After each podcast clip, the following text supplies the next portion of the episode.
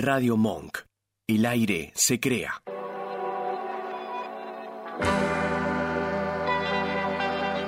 Hacemos Más Vale Magazine. Silvia Barallobre y Oscar Rodríguez. Locución. Natalia Tolaba.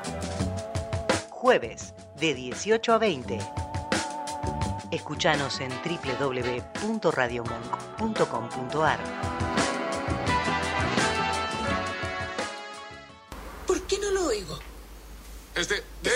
Tu micrófono es que no está encendido. Presiona el botón con el dibujo del Siempre que llega micrófono. un villano tiene que pasar esto. Ya te oímos, No pero no te vemos. Siempre pasa. Es como hablar con mis padres.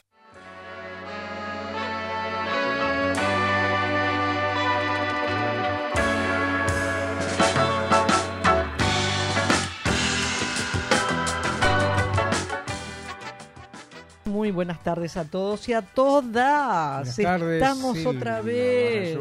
¿Cómo estás? Estaba buscándome en el éter. En Aquí el éter, encontré. claro. Yo En recién el, en el éster. en casi, éster, botoncito. casi, casi hace un instante me echa la vereda el éter porque tenía el volumen muy, muy alto y casi salto hasta la vereda, claro. Claro.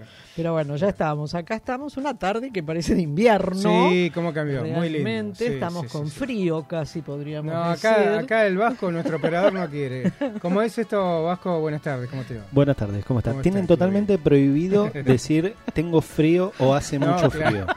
Venimos de dos semanas en las cuales dijeron tenemos mucho calor, hace mucho calor. No Vos, Silvia, más. habías dicho que había un grupo de amigas que te habían prohibido prohíben, decir. prohíben, bueno, sí. ahora desde acá te prohibimos decir Si no- tengo frío. Ojo que el No, operador tiene el poder ahí atrás. Tiene el botoncito, la- tiene- baja el pote. Tiene toda la palanca ahí, tiene la manija directamente, del obvio. Es así, no, Bueno, pero cambió estamos mucho. re lindos, estamos Sí, muy, sí, muy sí, bien sí. acá, eh, contentos como todos los jueves, Así jueves es. tras jueves, Sí, sí, contentos, contentos de estar con ustedes y esperamos que ustedes lo estén también con nosotros, Así es, ¿sí? así es. ¿Cómo fue tu semana? Bien, bien. Bien. Recuperé el auto eh, sin hacerle nada, Ah, pero bien. lo recuperé. Qué ya, me- ya tenía, ya tenía miedo que no lo encontrara nunca más. Claro. Porque no encontraba al chapista, no me atendía, no lo llamaba, le mensaje, no, hasta que investigué, Bueno, investigué, bueno. encontré a la mujer. Y no te hizo nada de la Eh, nada. Bueno, no, no, importa. No, hablemos No, de este está. tipo de incumplimientos porque Es- también es hemos de- hablado de, de ellos. sí. claro, Ya de hemos hablado de ellos.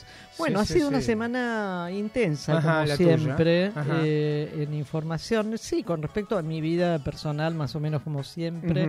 Todavía no he empezado demasiadas actividades, eh, todo larga aparentemente en marzo, Sí, siempre, marzo, sí, enero, fe- diciembre, enero y febrero son meses en los cuales uno disfruta del calor y de las altas temperaturas. Sí, déjalo así, déjalo así. Exactamente. Y bueno, pero bien, bien, en cuanto a mi vida personal, bien. Pero mm, no, no, quería decir intensas como todas las semanas, todas, Sí, todas, sí. en cuanto a noticias, en cuanto a cosas que hacen al mundo, no solamente a nuestro país, a América Latina Sí, también.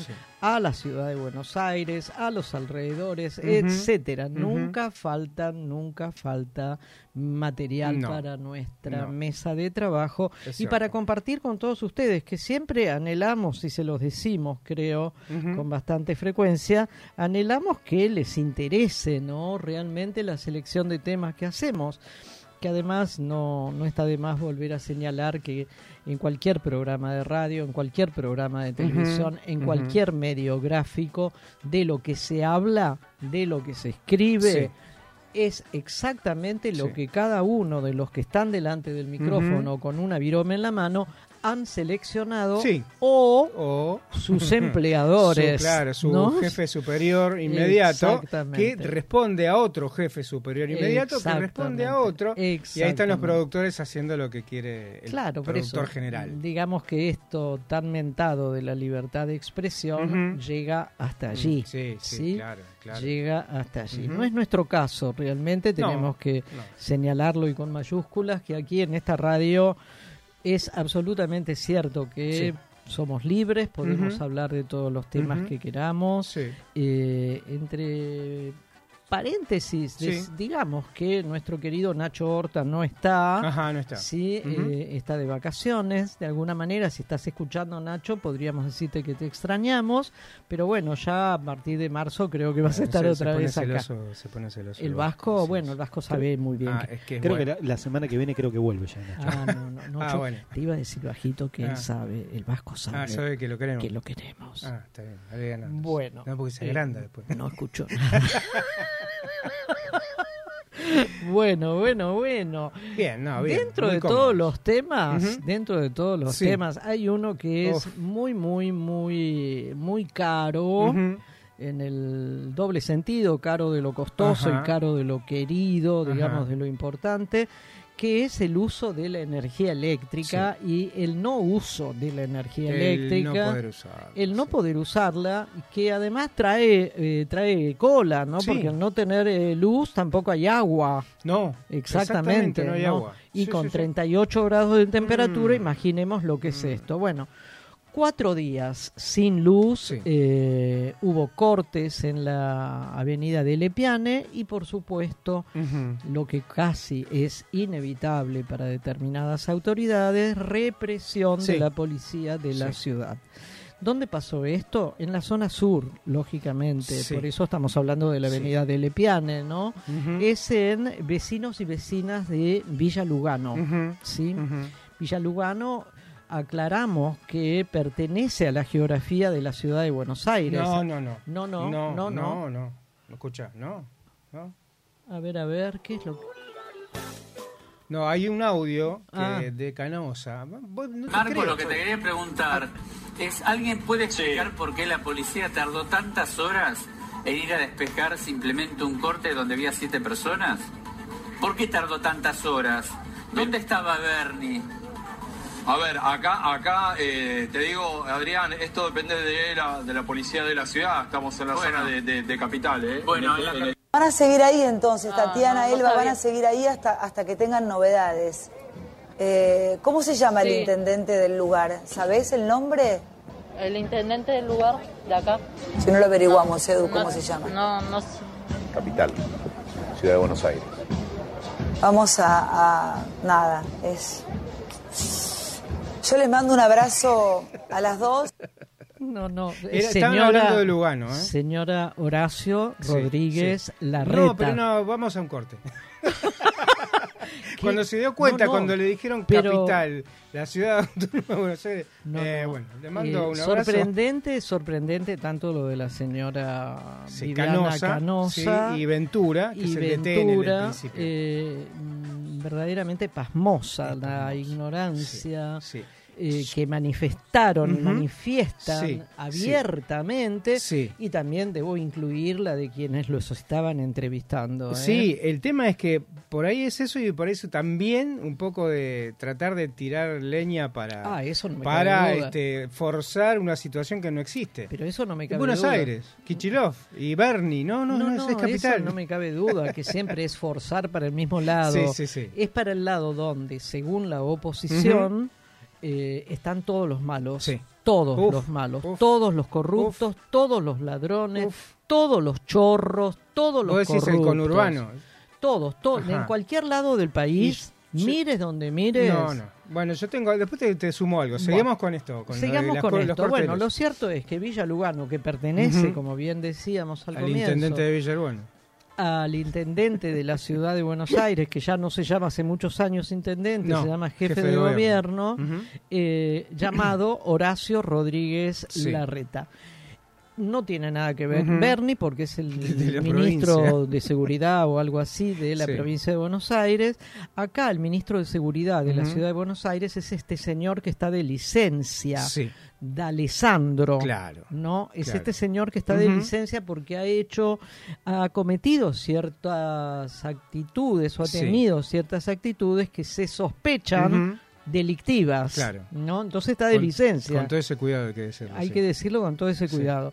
Bueno, ese es el de acá, el de la ciudad de Buenos El Aires. de esta ciudad, sí. Bernie es el del otro lado de la General Paz. Bueno, cuatro días han estado sin luz eh, y sin agua y con muchas promesas que no se Ah, cumplieron. claro. Las, pro- Promesas, sí. las promesas por parte de Desur, que es la empresa que Prestataria del prestataria servicio. del servicio Ajá. eléctrico y del gobierno porteño que está a cargo del señor Rodríguez Larreta. Bueno, desataron la falta de luz, la falta de agua y todas estas promesas que nadie cumplió. Bueno, imagínate, Oscar, esto se explotó, se pudrió Sí, todo, sí. para decirlo bien popularmente, y los vecinos y las vecinas de Villa Lugano, que está dentro de la ciudad de Buenos Sí, Aires, son edificios volvieron, también. son Mm. enorme cantidad de edificios. Gente la- grande, electrodependientes. Exactamente, chicos. son muchos, muchos complejos de varios edificios unidos. Eh, bueno, y sufrieron la represión al decidir nuevamente cortar la avenida de Lepiane, sufrieron la represión de la policía de la ciudad de Buenos Aires. Mandó la... eh, Muy curiosamente, los Sí. diarios hegemónicos hablan Ajá. de que el ministro de Seguridad de la ciudad, Sí. cosa que no está en No está, funciones el ministro El que de le Seguridad, sigue. el que le sigue que nadie lo nombra. No, y bueno. Claro. Eh, mandó un, uh, un operativo de más de 150 agentes, desalojó la autopista y hasta ingresó en las calles internas del barrio, disparando casi como a la manera del lejano oeste, Sí. disparando Al aire. tiros al aire, Oscar. No, no, no, no, no. Es un peligro eso. Es horrible, pero Mm. aparte de peligro, la, la, la- la Sí, escena, no, el montaje de todo este escenario.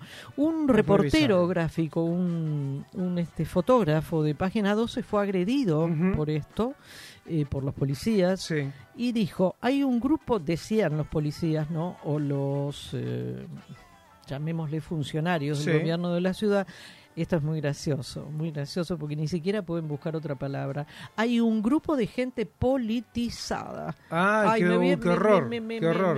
Me- hago la sí. señal de la cruz ante la palabra, Sí. ante la palabra que haya, Politizado. Uh, Ah, sí, que haya gente politizada eso es sinónimo de narcotraficante. y de comunista. Comunista. Sí, sí, Come sí. chicos crudos. Que está buscando el conflicto, comen los chicos crudos. Claro, sí, claro. Es como el hombre de la bolsa. Y, pero es un pretexto esto. Que le corten la luz cuatro días y no tengan para tomar agua es un pretexto. ¿A vos te asustaban con el hombre de la bolsa? Sí, sí, sí. Bueno, a mí no, por suerte. Sí, bueno, parece ser que toda esta gente son como el hombre de la bolsa, se comen los niños Claro. crudos y están porque están politizados. Eh, pasaron 14 horas, ¿no? Y el servicio empezó a normalizarse, Oscar. Eh, en algunas zonas de toda esta gran Sí. zona o, re- o- o barrio de la ciudad de Buenos Aires, aunque los vecinos y vecinas mantuvieron el mismo corte de la avenida de Lepiane, que te la regalo, ¿eh? un Sí, corte allí. sí. Por la tarde, noche, la policía volvió a desalojar la autopista otra vez a su manera Sí. y con su modalidad, que es la represiva, y el gobierno nacional anunció que va a designar veedores, espero que sea Sí. a cumplir esto, Sí. y que no sea una mague, que se designarán veedores internos para controlar Claro. Edesur y que impondrán multas millonarias. Sí, dentro, escuché dentro de la empresa. ¿eh? Una cosa es mirarlo de afuera, otra cosa es poner gente adentro. Bueno, esto no funciona. A ver, habla con el técnico, con el Oh, oh, gerente, con el, no, gerente, no, el ingeniero. ¿Por qué no funciona? Y porque en realidad hay que cambiar el coso, pero sale muy caro. Yo no nos están viendo ustedes, ¿no? Pero yo estoy cruzando los Sí. dedos de la mano, de los pies, de Sí. cualquier lado para que esto efectivamente se cumpla. Hoy escuché a la mañana muy temprana que eh, muy temprano que le impusieron una Sí. multa de mil, Mil millones. millones, de Sí, sí, sí, sí, pesos. No creamos. que Ah, son bueno, dólares, pesos. ¿no? Igual, este, aparte de eso, tienen que devolverle a los usuarios el valor de la, de la factura, pero para eso ya lo cobran primero. Sí. Porque, viste cómo es, primero lo pagas y después te descuento. Si tenés razón, te hago un crédito o te lo descuento. Sí, sí, vaya a saber cuándo Sí, llega no todo importa. eso. el tema es ¿no? que no hay un. Estoy tratando de encontrar un número de cuánto factura, eh, pero digamos que este estos Esta mil empresa- millones, este, nada. Es más, esta, esta empresa se está yendo. Los Además capitales es- son italianos, la plata se va afuera. ¿Mm? Además siempre fue la más conflictiva, sí, ¿eh? sí, peor que Denor. Mucho peor Ajá. que de Nord. Sí, Yo sí, debo decir, no por sacarme el sombrero con respecto a ninguna empresa, no, francamente, no. y menos empresas de estas dimensiones, pero yo hace años que no tengo un corte de luz. Añares. Mm, yo suelo tener. sí. ¿Vos sí? Sí, suelo tener. Acá hay un dato que dice eh, unos 9 de cada 10 hogares utilizan el servicio de, de Sur. Claro. 9 Eh, de cada 10. aproximadamente Ujú. una factura promedio de 600, Sí, o sea, 2.1 millones de clientes residenciales. sí. Y multiplicarlo por, No, no, no, son cifras 3.000, brutales. 2.000 la, la factura por mes. O sea, digamos que esos mil millones no, no es nada. No creo que sea algo que les duela demasiado ni que les patee el hígado. no, no, no. Eh, ¿no? Repetime la cifra que voy a hacer una cuentita, que es ahí rápida. Eh, 9 de cada 10, Sí. eh, una factura promedio de 600, Sí. eh, eso es aproximadamente 2.1 millones de clientes residenciales. 2 millones 100 sería. Sí. Eh, Por a ver. 600. Claro, claro. Sería. En un mes, ¿no? Sí, esto por mes. Mm. Exactamente. Está dando. ¿Cuántos ceros? ¿Podés leerlo? Mira, eh, me, cu- me cuestan los- la cantidad de números, la cantidad de, ¿cómo se llama? De ceros. Eh, De a 3 dividilos sí, o de a no, sí. 6. Si yo me, este, a ver, espera, uy, no me, no- no me está funcionando el, el Excel, acá está.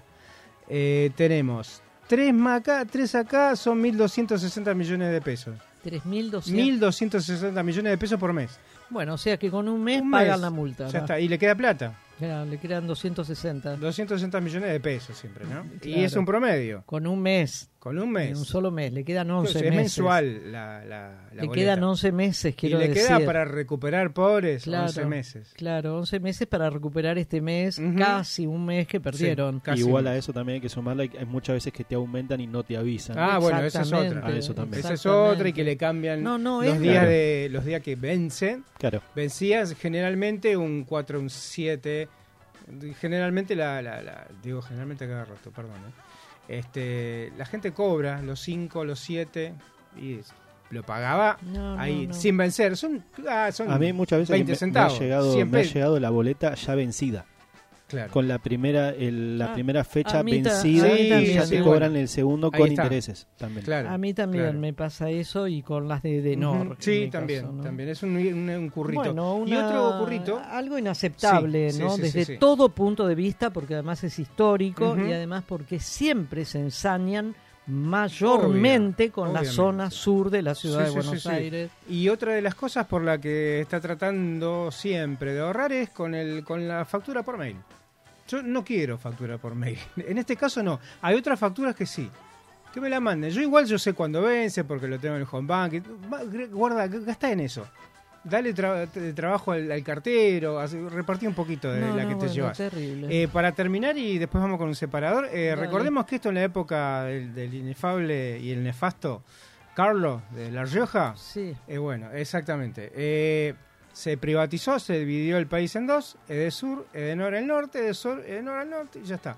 Y ahí se repartieron todo como pasó con Telefónica. Claro, esto es la cosas. libre competencia del libre mercado. Claro, sí, pero hay uno solo, ¿no? Déjame que me ría, por favor. Bueno, vamos. En Más Vale Magazine estamos hueveando. Estamos navegando en la web. Huevear, como navegar. Fruta, comestible, con cáscara amarilla que puede pelarse solo con las manos y es rica en potasio. Suele usarse para combatir los calambres. Te comes una y combatís los calambres. Mandarina. Menciona un equipo de fútbol argentino que tenga en su camiseta el color rojo. Inglaterra. ¿Qué le falta a algo que es amorfo? ¿Qué le falta? Amor. No, forma. Yo creo que si se combate el, el comunismo, se tiene que ir con toda. Claro, No qué fuerte el comunismo. ¿El comunismo sería el gobierno de Alberto Fernández? Sí, bueno, sí. ¿Eh? ¿Qué es el comunismo para vos, Julián? ¿Crees que te lo busque en Wikipedia? Hueveando en Más Vale Magazine. colgados como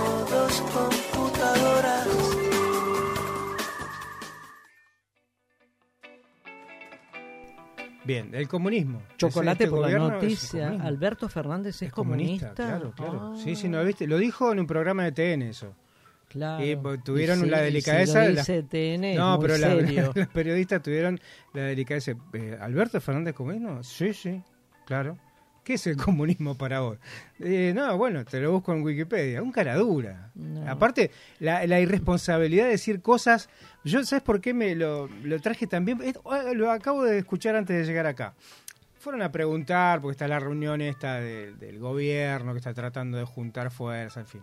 Y le preguntaron a gente, a, a una, una cosa, contra otra cosa, y una chica le preguntan, ¿de política entendés algo? Sí, sí, más o menos, me informo, sí. Ah, y vos sabés que está al frente el- la coalición, está del gobierno. Sí, pero no, la verdad que no me interesa. ¿A quién vas a votar? A mi ley. ¿Por qué a mi ley le dice? Ah, porque le dice las cosas en la cara. No, no, no. y no, te no. enteraste y dice, bueno, ya está, ¿no?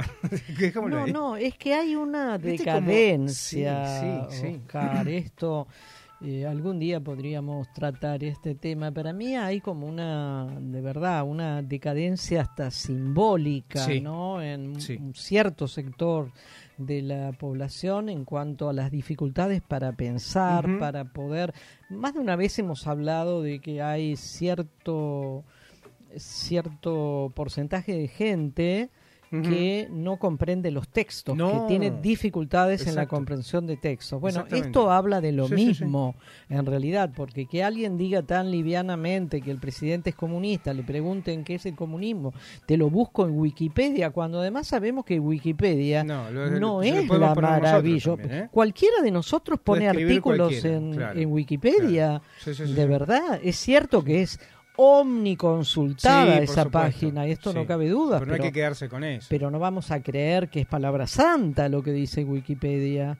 No, no, No, por pero eso, hay sabiendo como una- mínimamente algo, no se puede decir que eh, Alberto Fernández por lo menos es comunista. No, no, Este- no, esta no. estupidez que la dijo este pibe, que no sé ni quién es, la dice Milei. Claro, Zurdos. pero Bueno, yo, yo, yo le sumo a esto, y en el caso de que lo fuera, Sí. ¿qué? No, no importa, no es un insulto. ¿Qué? No, para mí, si me dice que sos comunista, no, pero me- me simpatizo un montón de cosas. Terrible. Eh, no- nada que ver. Bueno, y. Hubo un episodio Sí, interesante. Feo también, sí. E- y feo. y feo. Y Interesante y sí. feo. La diputada Natalia Saracho eh, volvía a la casa. Ella es de parte del Frente de Todos, de la coalición esta de Frente Patria Grande, de Grabois, que está dentro de este.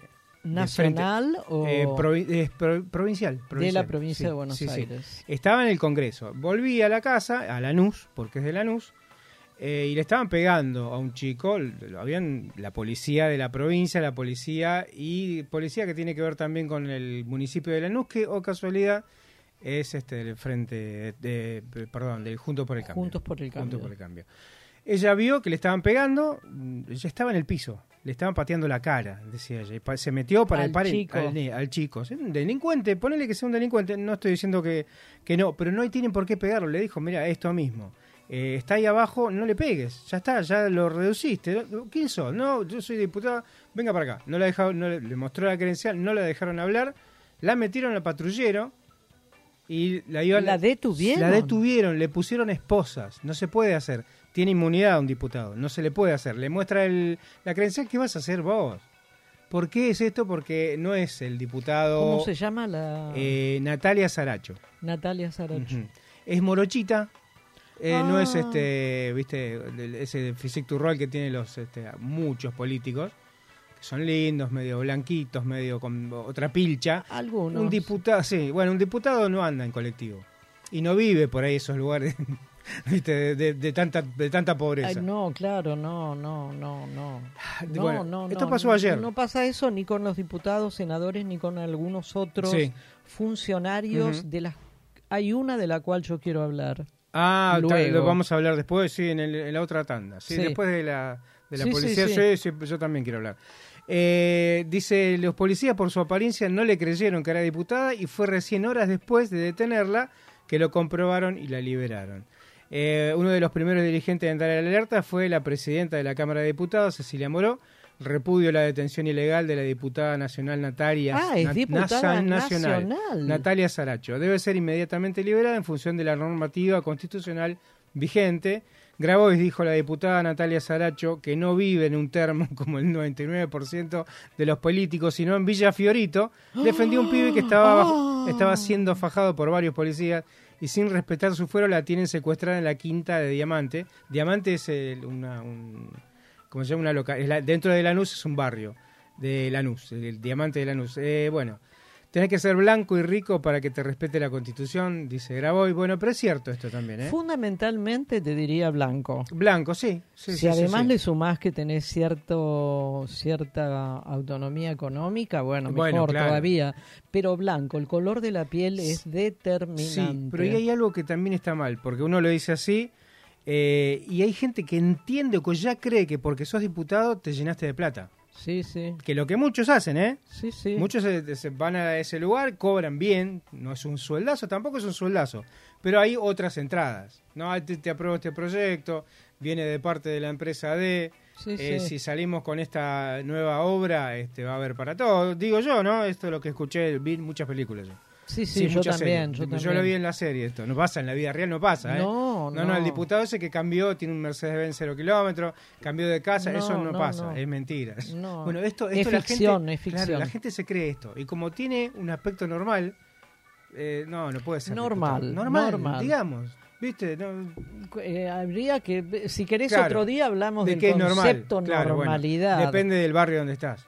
En ese barrio es normal ella. Claro.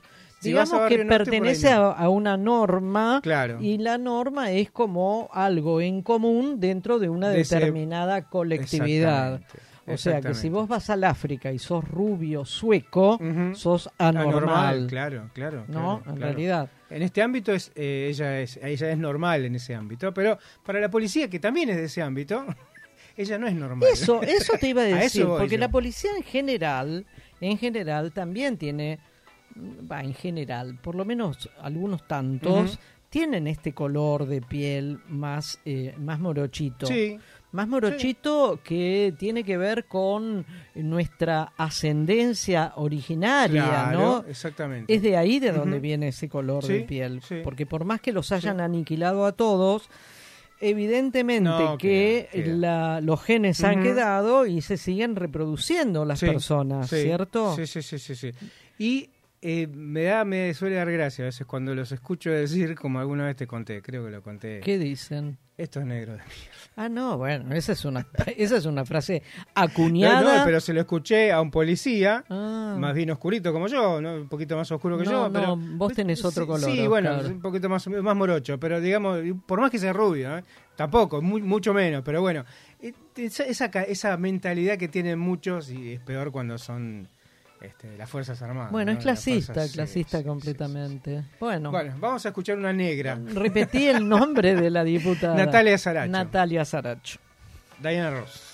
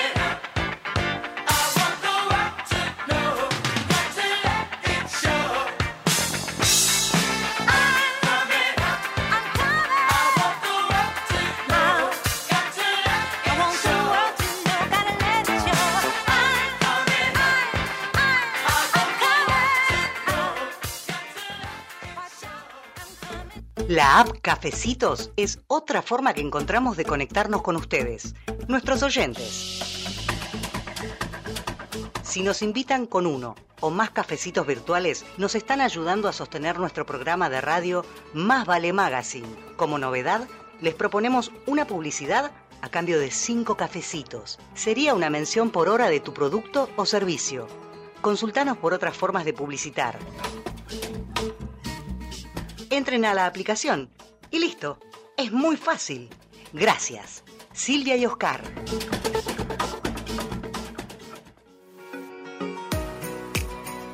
Limindar Sociedad Anónima. Es una empresa argentina que opera desde 1982, dedicada a la fabricación y comercialización de lubricantes especiales y productos químicos para industrias y elabora para terceros productos químicos para el mantenimiento de piscinas, desarrollo de nuevos productos de acuerdo a las especificaciones del cliente, sustitución de importaciones, asistencia técnica pre y postventa. Limindar Sociedad Anónima. Planta industrial y laboratorio, Camino General Belgrano 2041, esquina Bonorino, Lanús Este, Buenos Aires. Para más información ingresar en www.limindar.com.ar.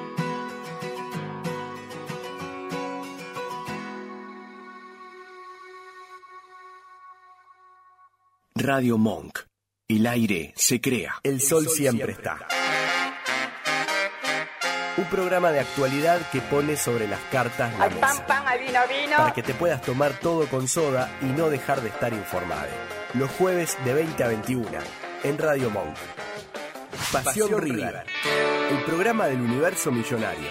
Todo lo que querés saber y lo que querés decir. Análisis, comentarios, opiniones, polémicas y mucho más en las voces de un equipo periodístico que lleva una banda roja pintada en el corazón. Los lunes a las 20, viví la Pasión River en Radio Monk. Cada viernes, después de poner los hielos en el freezer, nos encontramos para sacarnos de encima todos los no puede ser de la semana. Entre archivos televisivos, música, teatro, política y otras pavaditas. Los viernes de 21 a 22 en Radio Monk. Nunca nadie pidió esto. Un programa que no, sabías, programa que que no necesitabas. sabías que necesitabas. Un espacio formado por jóvenes y para, jóvenes. Te invitamos a delirar con nosotros en este magazine que no le hace asco a nada. Los sábados de 16 a 17 en Radio Monk. Escuchanos en www.radiomonk.com.ar o descargate nuestra app, disponible en Play Store como Radio Monk.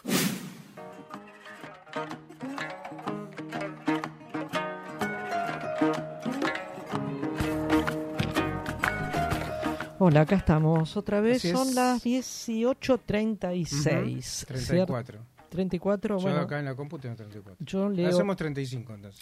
Dale, partamos por la mitad, claro. Eh, yo estaba mirando acá dentro Ajá. del estudio, hay un reloj bastante grande y dice eso, en realidad. Bueno, vamos a hablar de un tema que también es absolutamente pertinente y además eh, conocidísimo, hasta frecuente, podría decir, que son los piquetes, Sí, ¿sí? Y los movimientos piqueteros o los movimientos sociales. Eh, hay en estos días, ya viene medio como de arrastre, no es de ahora solamente, reclamos de los distintos movimientos sociales al Ministerio de Desarrollo Social Sí. de la Nación por una, un, un proyecto o un intento de este ministerio que está a cargo de la, la señora Victoria Tolosa Paz. Eh, eh, de reducir, creo que, no estoy leyendo en este momento exactamente, pero creo que son 150 mil planes del eh, el programa llamado Potenciar Trabajo. Sí. Les Sí, voy a mi- leer algo y ustedes me van a decir quién es, quién lo dice esto, A ver. vos y ustedes que están Sí. del otro lado. Sí. Dice así, el piquete y la extorsión no es la contraprestación del potenciar trabajo. Llevar a pibes y pibas, nenes de cuatro años y bebés con su mamá a la campe en la 9 de julio tampoco lo es. Me da mucha tristeza ver esta Argentina donde un sector de la, de la Unión Piquetera, para hacer política Mira, antes dijimos que era gente politizada Sí, los están haciendo de- política, claro. Claro, acá también parece. Para hacer política y posicionarse en este año electoral, utiliza a la gente más pobre. Ajá. ¿Quién lo dijo periodista fue, o- fue en FM Delta. Ajá, pero periodista o un No, no, bueno, si te, político. si te orienta un político. Ah, y puede ser Milei, puede ser... Ah, no, está hay uno que me manda publicidad que va a ser quiere ser gobernador ¿Quién? de la provincia de Buenos Aires, del PRO, no me acuerdo. Ah, el Es- Colorado. El Colorado, sí, ese. Sí. Ese no, no fue. Eh, Vidal. ah, No, no, no, no. Eh, la ministra de Desarrollo Social de la Nación, que del es- actual gobierno. del actual gobierno, que es la señora Victoria Tolosa Ajá, Paz. mirá, mirá vos. Ahora ¿Qué- parece ser que esta señora Tolosa Paz utiliza el mismo lenguaje. Se parecen demasiado en sus formas, en su origen social, en su forma de atender los problemas sociales. Es absolutamente insensible frente a un reclamo concreto y ante un pedido de audiencia que ya tiene más de 20 días. Esto lo dijo Eduardo Belliboni, que es un referente de la Unión Piquetera, que comparó a Tolosa Paz con quién, porque si se parece en eh, es absolutamente insensible y que eh, se parece en su origen social, en sus formas, en la manera de atender los problemas sociales, salta a la vista que se le parece a Carolina Stanley. Claro, claro. que es de hay- la ciudad de Buenos Aires sí, y que es de otro signo político. y que es del Del otro signo político. sí. No, no, pertenece al gobierno de la ciudad de Buenos Aires, eh, del señor Horacio Rodríguez Larreta y pertenece al PRO. Pero es al contrario se supone a lo que es eh, Tolosa Paz. Sí. Sí, acá eh, tengo una declaración. Pertenece al otro Al- signo al otro político signo, que está del está otro lado, en las veredas opuestas, supuestamente. teóricamente. Sí, parece que están de moda los discursos de derecha. Esto lo dijo Gabriela de la Rosa, integrante de la Mesa Nacional del Polo Obrero. Bueno, hay un montón de críticas.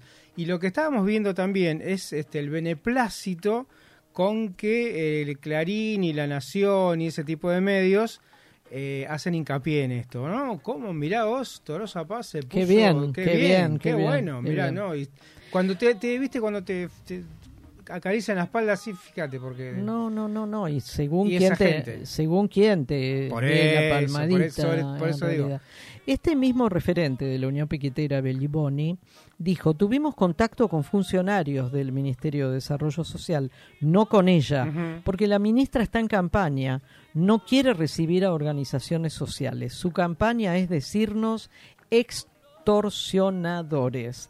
Ahora, a mí lo que, así como a Clarín y a La Nación y a algún otro diario hegemónico o fuentes hegemónicas, cuando hablo de esto siempre me viene a la mente Infobae, por Sí, ejemplo, sí. Perfil Sí. También. eh, mm, le soban el lomo, digamos, a la ministra Tolosa Paz, le hacen las palmaditas en la espalda, aprueban de alguna manera este tipo Claro. de declaraciones tan, a mi juicio, tan violentas, Oscar, claro. en boca de alguien de este gobierno que se dice nacional y popular Sí. y de ni más ni menos que la que está a cargo de el desarrollo Claro. social. Es un ministerio muy sensible. Exacto. Estamos hablando de gente pobre, gente Bueno. que no tiene trabajo. Quiere, quiere eliminar esos 150 mil planes del potencial trabajo porque no se actualizaron los datos o algo por el estilo. Hay referentes también de la, uni- de la Unión Piquetera que está diciendo que no es tan simple revalidar estos datos. claro. Que si bien es cierto que la gran mayoría lo logró hacer, lo Ujú. revalidó, es a través de una, supongo que aplicación Ajá. en los teléfonos que hay que llenar y super llenar y Sí, sí, super sí. llenar, Sí. eh, que hay que tener un teléfono que permita todo esto Claro, también, claro. ¿no? Que tenga la capacidad para bajar esa aplicación Sí. y poder hacer todo Sí. esto. Digo porque nuevo. mi anterior teléfono, no este que tengo hoy, no me servía No- no para nada. No, no. yo tampoco. Eh, el que tenía tampoco. Ahora sí puedo hacer más de una cosa. ¿Sabes cuánto es el, el ingreso el aporte que el Estado Nacional hace a estos planes llamados potenciar trabajo, que viene con una contraprestación, Obviamente, ¿cierto? claro. Pero que no es la extorsión, como dice la ministra, increíblemente ministra de un gobierno nacional y popular. Ujú. Son 32 mil pesos, Oscar, por mes. ¿Me podés decir qué haces con ese dinero? Te digo el número actual, Sí. fresquito, de la canasta básica, básica Sí. familiar, dos adultos y dos menores, 163.500 y pico. Por eso. Contra 20. A mí me da vergüenza, Es 32 vergüenza mil. ajena da. A mí me da muchísima vergüenza. 74.000, 72.000, el doble de eso es la canasta de indigencia. ¿eh? A mí me da mucha vergüenza porque por lo que hemos estado averiguando ¿no? y, y recorriendo en distintos eh, medios a través de la web, la, la señora Tolosa Paz es eh, eh, política y economista egresada de la UCA, de la Universidad Católica, Católica. Argentina. Eh, vive en una mansión muy importante, en un club en City Bell, creo. Ajá, Eh, country, sí. Tiene en un country, tiene varias propiedades carísimas en Pinamar, en, Cariló, en distintos lugares. Eh, tiene un, un, digamos, un estándar de vida Sí. absolutamente holgado, Sí, claro. holgadísimo, podríamos decir, para estar tan preocupada porque hay 150 mil personas que pretenden ganar o recibir los 32 mil pesos y ella no se los quiere dar porque no completaron, no completaron Sí, un formulario. el formulario Ujú. o no actualizaron porque ya estaba Claro, hecho sí, esto, sí, no actualizaron actualizaron sus datos Por ahí en algún momento eh, consiguieron un trabajo y se lo un están- se trabajo están que ganan escondiendo. 70 mil Igual, esos 35 mil, 30 mil, lo que le tiene que dar es una contraprestación. Yo te doy 30, me tenés que barrer el cordón, cortar el pasto, juntar la Claro, basura. pero según ella la contraprestación para este grupo politizado es extorsionar al ministerio, es decir, extorsionar. Señora Tolosa Paz, lo que usted está haciendo a mí me da vergüenza. Mm, da vergüenza realmente. da ver- Y yo no quiero hacer hincapié en su posición holgada, porque puede ser una, una persona con posición holgada, pero si no tenés un poquito de empatía, un poquito de visión de de, de lo que es la- sensibilidad. sensibilidad, de lo que es la pobreza, de, que es- de lo que es vivir con esa plata, ya estamos hablando de, lo que sale una canasta familiar básica. Eh, de ahí para abajo sos pobre. Bueno. Y de ahí mucho más para abajo, que es el doble de lo que tienen que dar, sos indigente. ¿Qué, qué, qué haces con la mitad de esa canasta? 35 mil. ¿Vos crees que la señora Tolosa Paz escucha Radio Monk? Yo- no, no creo, pero vos sabés que creo que esto de que en la derecha tanto va al canto de la fuente, ¿viste? Eh, los negros, eh, no- estos piqueteros, vayan a laburar, tan- cobran plata y no trabajan, yo trabajo todo el tiempo y no me alcanza. Yo creo que está escuchando un poquito ese costado derechoso de la, de la, de la política argentina para ver si suma algunos votitos para... Quiero creer que es eso. Yo creo que nunca dejó de escuchar ese costado. No, no, bueno, pero ahora le están dando más brilla, digo. Claro. No, hace lo que hay que decir una cosa. Los ministros dependen del, del, del gobierno. Del, si, si el presidente dice no, mira, no va, saltó. sí, son, saltó son como- funcionarios elegidos Claro, por el presidente por supuesto, de la pero nación. salta como si fuera un tapón de luz. O Tal sea que cual. si está diciendo estas cosas y sigue estando ahí, ah, me preocupa. No es por ella sola, eso Me es lo que querés decir. Exactamente, Claro, me claro. Obvio. En Más Vale Magazine. Of the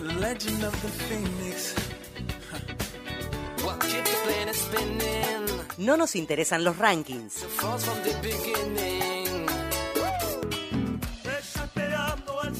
No nos interesan los 40 principales. La música que nos gusta.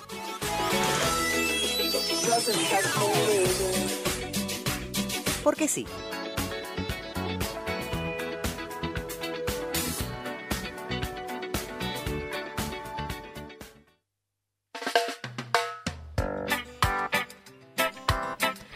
Bueno, vamos a seguir porque como habrán podido ir dándose cuenta, este programa de hoy está cargado de una posición politizada. Uy, qué mal, ¿no?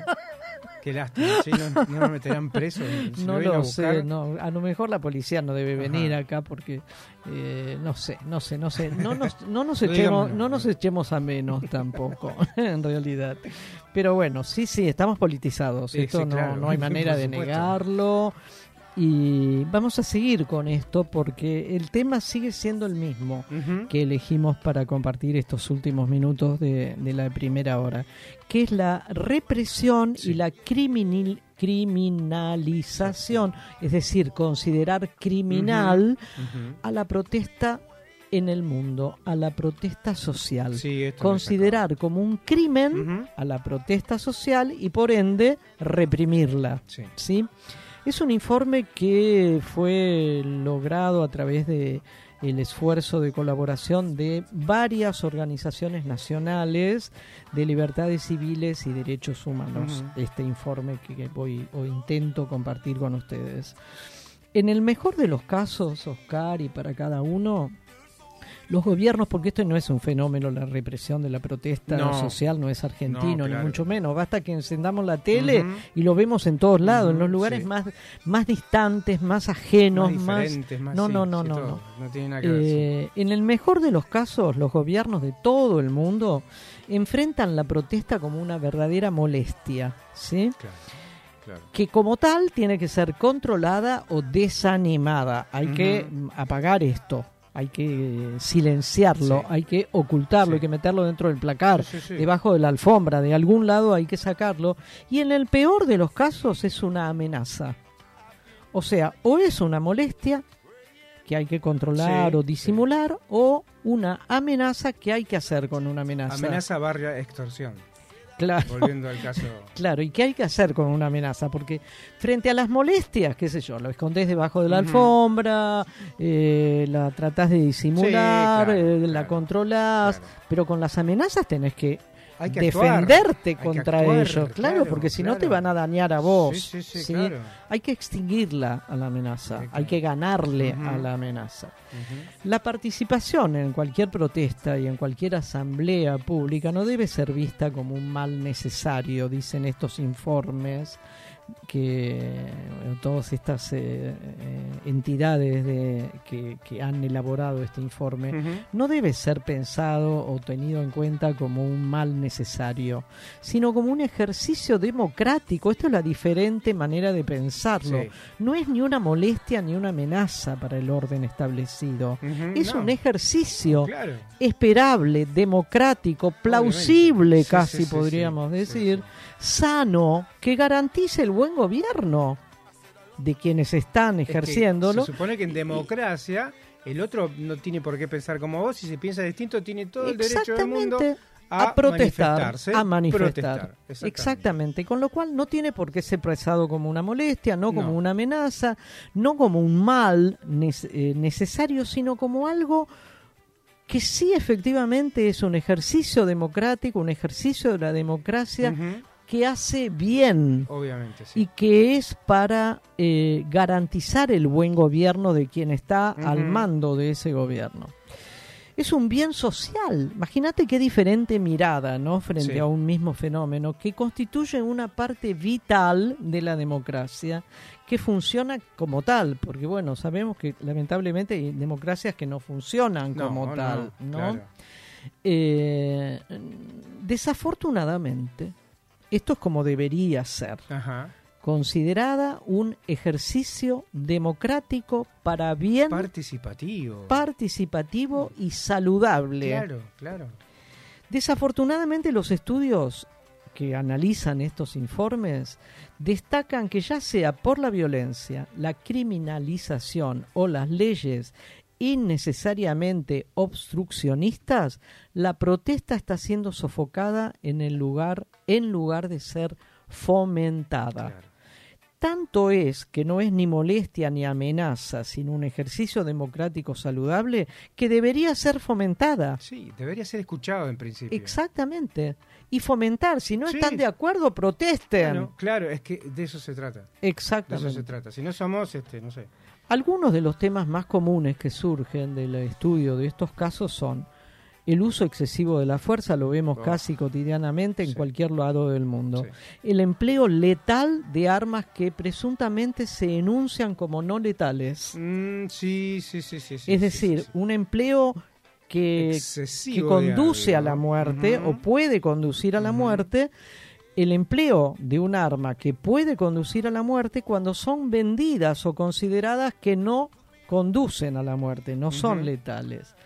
La crim esto es otro clásico, la criminalización de los líderes comunitarios. Claro, Son los líderes Claro. comunitarios los que incitan al crimen claro. a el resto de la Sí, los población. llevan como ganados, más o menos. ¿no? Los llevan así, de la, de la nariz los De van nariz. llevando. Sí, sí, sí, sí, sí. Eh, la reutilización de las leyes, escuchemos esto porque también, y esto mucho más, no en otros lugares del mundo, por lo menos en los del primer mundo, pero sí en Latinoamérica esto es muy frecuente, la reutilización de las leyes antiterroristas Uh, sí. y los marcos normativos que facilitan la represión y la discriminación, por ejemplo, por el color de piel. Sí. En esta conclusión nos gustaría mirar hacia adelante y reflexionar algunos, algunas cosas, dice este informe. ¿Sobre qué cosas, por ejemplo? La situación mundial en relación a la protesta, insistimos en esto para que no, no vayamos ninguno de nosotros, ni ustedes que están del otro lado, a pensar que esto es nada más que una referencia a nuestro país. No, No, no. de ninguna manera. La represión social, la represión ante la protesta social es del mundo entero, del mundo entero, Sí, sí, sí, claro. Asia, África, Europa, América, donde sea. En los países del primer mundo. como se lo quiere Absolutamente, creer, absolutamente. mostrar. Bueno, en estas manifestaciones que ha habido, no sé si no se han seguido repitiendo en, en Francia, Francia, por el aumento de dos años, Dos años de la edad jubilatoria, Sí, sí, sí, sí. bueno, reprimieron con gusto. ¿eh? La situación mundial en relación entonces a la protesta y a su protección por parte del Estado, sobre todo en momentos de gran movilización social como las que vivimos hoy en el mundo, reiteramos, demuestran que estas preocupaciones son muy reales, no es algo ficticio, no es algo exagerado. El debate global sobre el derecho de protesta y de reunión debe admitir abiertamente que la protesta es un ejercicio democrático saludable. Lo repetimos una vez más. sí, claro. La protesta es la protesta social, Social. es un ejercicio democrático y saludable que los estados deberían fomentar. ¿De qué manera fomentar? Como acabamos de decir, ¿no les gusta tal medida? Protesten. Protesten, sí. Es un derecho básico. Protesten y escuchen. Escuchen al Exactamente. que está protestando, abran las puertas, siéntense, siéntense a discutir, lleguen a un arreglo. eh, Porque hay algo que muchísimas veces creo que no tenemos en cuenta los ciudadanos, que cualquiera, la señora Victoria Paz, el señor Alberto Fernández, en otros momentos la señora María Eugenia Vidal, el, el innombrable sí, riojano, sí, el otro innombrable que estudió ingeniería, dicen, toda esta gente han sido y son empleados nuestros. claro. Nosotros le pagamos los sueldos. O sea, no es que ellos pueden hacer cualquier cosa. Hacen algo, toman determinada decisión gubernamental y a nosotros no nos parece adecuado o correcto, salgamos a protestar. Claro. El Estado debe fomentar la protesta, no la debe ocultar, porque ellos están ahí sentados porque nosotros los pusimos. Sí, sí, porque lo estamos eligiendo. Uno Exactamente. elige algo que lo representa. Cuando no lo representa, va y se queja. Y es normal. Y hay que escuchar estas estas protestas, porque si se supone uno democrático y que quiere beneficiar a la mayoría, en fin, tendría que escucharlo. Decirle, bueno, vení, sentate, tal día nos juntamos y vemos qué hacemos. Exactamente. Pero no. Un, un pequeño raconto Dale. eh, de nuestra América. En los últimos cinco años, Oscar, ha habido por lo menos 20 protestas ciudadanas de gran, pero gran, gran envergadura. ¿eh? Esperanzadoras, muy creativas algunas, Sí. pero también fuertes y muy rabiosas. ¿eh? Violentas, sí, muy sí, violentas también, porque a veces llega Es que sí. la tolerancia, como pasó en Villa Lugano, ¿no? Claro. Eh, llega a niveles que explota todo. Claro, pero estas manifestaciones, estas protestas, eh, vienen en un punto en que se viene este, cansando la gente de protestar, de pedir, de que no los atiendan, de que no los escuchen, de que la sigan pasando mal y cada vez peor. Y obviamente esto, es violento, pero violento es el inicio de todo esto. Violento es pagarle menos, sacarle de beneficios, cortarle derechos. y, desco- es y desconocer que esos que protestan son los que me están pagando, Pagando. y los que me dieron Sí, este y trabajo. el que le paga el palo con el que le pega a la policía, ¿no? También, Por también. ejemplo, ¿eh? Eh, yo te di el trabajo de Claro, policía, te lo estoy pagando el Te estoy trabajo pagando de policía. vos trabajás para mí. Exactamente. Así es. Algunas de estas protestas rabiosas, esperanzadoras, otras violentas, Sí. otras muy creativas, porque a veces Sí, hay, sí, hay cosas hay cosas muy- muy, muy, mm, llamativas. Por ejemplo, o algunas duraron varios meses, Oscar. ¿eh? En Venezuela en el año 2017, Sí. por ejemplo. En Chile nadie va a, olvidar la- las perdona que te haga protestas. un- un- una interrupción. Venezuela tuvo muchos días de, de- No puede ser, es una dictadura Venezuela. Ah, Son sí, chavistas comunistas que te cortan la cabeza. No Sí, puedes decir nada. est- Están politizados por demás. Por demás. Claro. cuenta cómo Porque politizado miente, es casi sinónimo de eh, pensamiento hacia Extremo. el socialismo, Claro. hacia, hacia acá, ¿no? hacia la Claro, izquierda. extremo izquierdo. Ni siquiera del extremo. eh, No, un poquito. Porque si poquito- dicen, si dicen que Alberto Fernández Sí, es comunista, comunista. Sí. bueno, eh, nadie va a olvidar eh, fines del 19 en Chile, ¿no? Explotó Chile. Sí, ¿Cuánta sí. gente quedó sin un ojo? Sin un ojo, qué locura. Bueno. En Colombia, el mismo año, en el 19, y otra vez en el Ujú. 21, Sí, terrible también lo de Colombia. Otras fueron algunos días apenas, ¿no? Como en Bolivia, en noviembre del 19, Ujú. lo liquidaron rápidamente a, Evo. a Evo, ¿Te acordás? rápidamente fue. Pum, pim, pam, pum, afuera. A otra cosa. Y vino esta señora, que no recuerdo Sí, ni cómo se llama, Yáñez. Y Mauricio Macri, el- el- nuestro presidente anterior, le manda armas y le manda efectivos. Ah, a- sí, a sí, por eso. A Yáñez le mandaba. Bueno, eso también. Ahora está presa la señora. Sí. Esto también fue en noviembre del 19, ¿no? El mismo, en la misma época prácticamente que Chile, eh, porque hubo denuncias de fraude Claro, electoral claro. y qué sé yo, porque había ganado Evo nuevamente. Un informe de Amnesty International sí. acusa a los gobiernos de toda esta región nuestra la represión, de utilizar la represión para Sí. callar las manifestaciones de descontento Claro. de los latinoamericanos con respecto a sus ejercicios gubernamentales, ¿no? Eh, porque se trata de eso. Sí, Uno protesta porque está en desacuerdo con lo que están haciendo. Claro. Y como lo que estás haciendo lo estás haciendo vos y yo te puse ahí, tengo el derecho a A protestar. decirte, mira que no es por ahí. ¿eh? No. O esto no me gusta. De No. todo es- esto no me gusta. Entre los principales conflictos ¿no? en, la, en la calle, Ujú. eh, ay, se me fue la hoja, perdón. Entre los principales conflictos de la calle que se desarrollaron a lo largo de todo el año que pasó, el 22, se destacan los de Ecuador, de, de- de Sí, terror, los sí, de de Ecuador terror, de terror. mucha violencia. Eh, en Brasil, bueno, ni Ujú, hablar, también, lo de Brasil, las movilizaciones y todas las, las manifestaciones neofascistas cuando estaba el anterior gobierno. Bolsonaro que tuvo una reunión con Milei. Sí, sí, sí. Eh, bueno, que el proceso electoral que tuvo lugar el año pasado, por suerte, lo Sí. expulsó Sí. de la presidencia a Bolsonaro, ¿no? Eh, mm, porque hoy en día está está Lula da Silva como exacto, presidente. Eh, eh, mm, seguir con esto sería como seguir dando vueltas alrededor de lo mismo, Oscar. Yo lo que quiero volver a decir una y más y mil veces que la protesta social es un ejercicio democrático, saludable, Necesario. esperanzador, Mm. necesario, Claro. que no es ni una, no debería ser ni una molestia para el Estado gubernamental, ni una amenaza a la cual hay que responder con fuerza. Sí, eso lo tienen que entender los gobiernos y mucho de nosotros que nos enojamos con los piqueteros, cuando nos cortan la calle, que estamos llegando tarde. Eh, iba a traer un audio, no lo traje, de Fantino, por ejemplo, enojado con los piqueteros, poniéndole un micrófono y poniéndole música de heavy metal al la- la movimiento ese, como que son los malos, y un micrófono, un tipo que está harto, puteando, negro, eh, vayan a laburar. Eh, a eso también hay que ver. Porque No, esa no, gente no. también fomenta.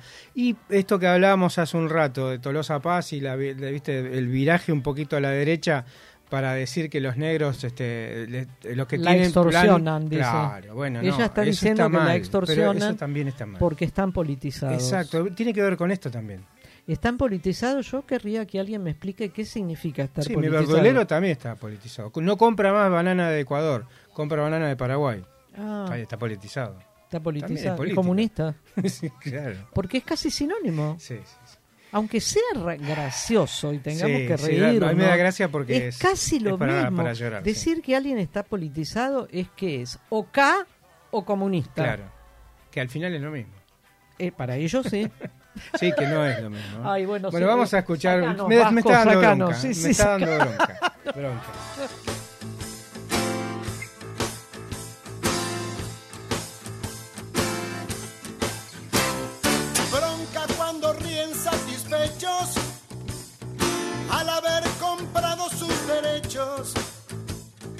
Bronca cuando se hacen moralistas y entran a correr a los artistas.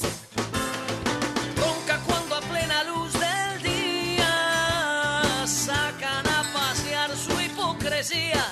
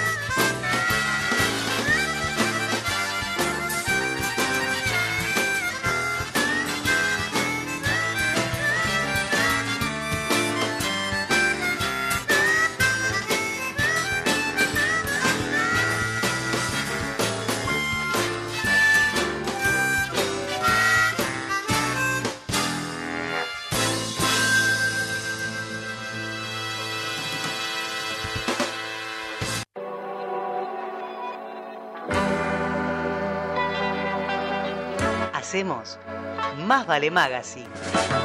Silvia Barallobre y Oscar Rodríguez. Locución. Natalia Tolaba. Jueves de 18 a 20. Escuchanos en www.radiomonk.com.ar.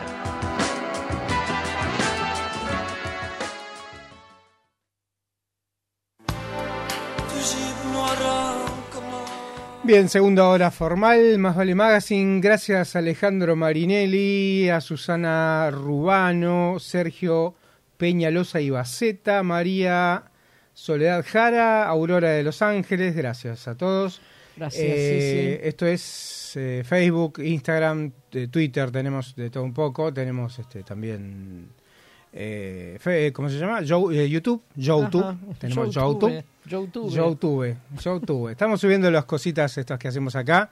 Esto de recién, por ejemplo, de la criminalización de la protesta, va a estar editado con imagen y qué sé yo, y todo lo que escuchás, eh, puedes volver a escucharlo Claro. o lo puedes ver también. Así que gracias. Eh, vamos con algo.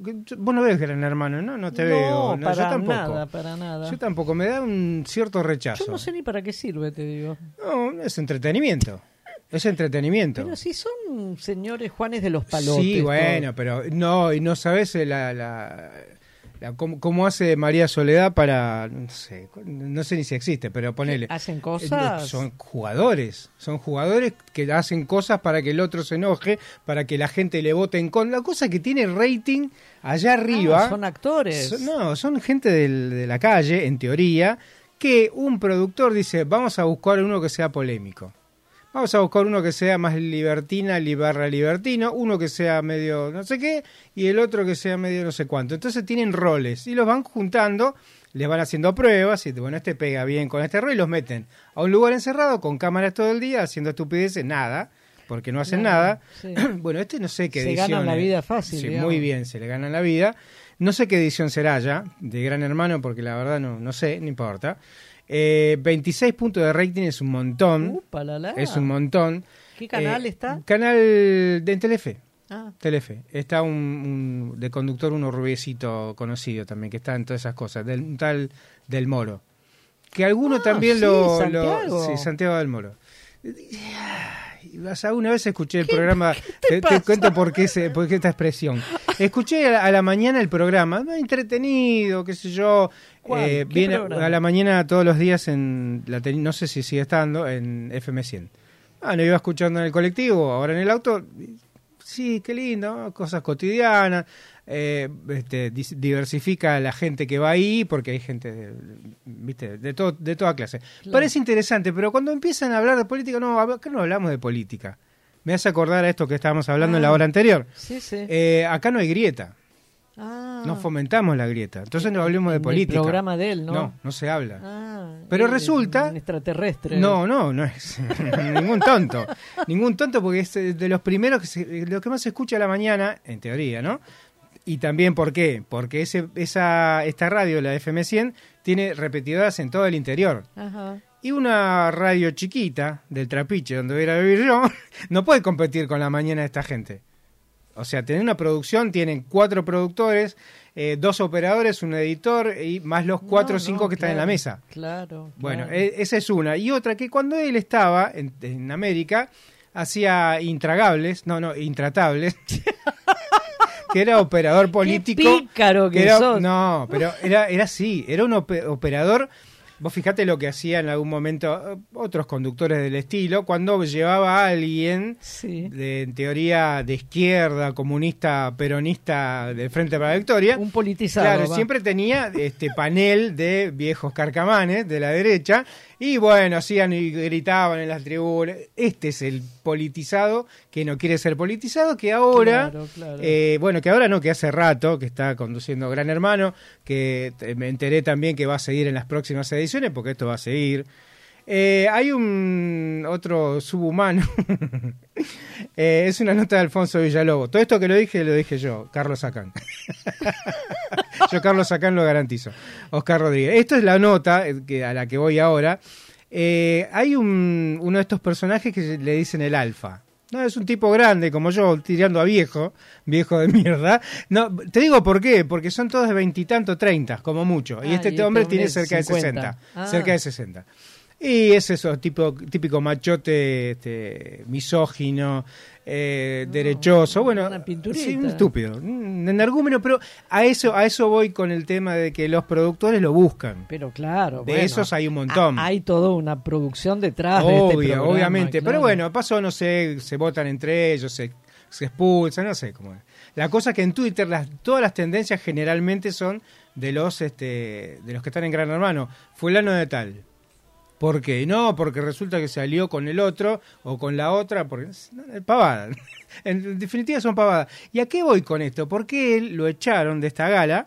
de- Ah, lo sacaron se a hizo este una gala de expulsión y los compañeros, la gente que votó, no sé, lo expulsaron. Y él tenía que ir al estudio donde estaba... Ya no forma más. No, ya no está. No, está. no, no, Ah. tampoco, estás equivocada. A mí no me discute porque yo te digo que no.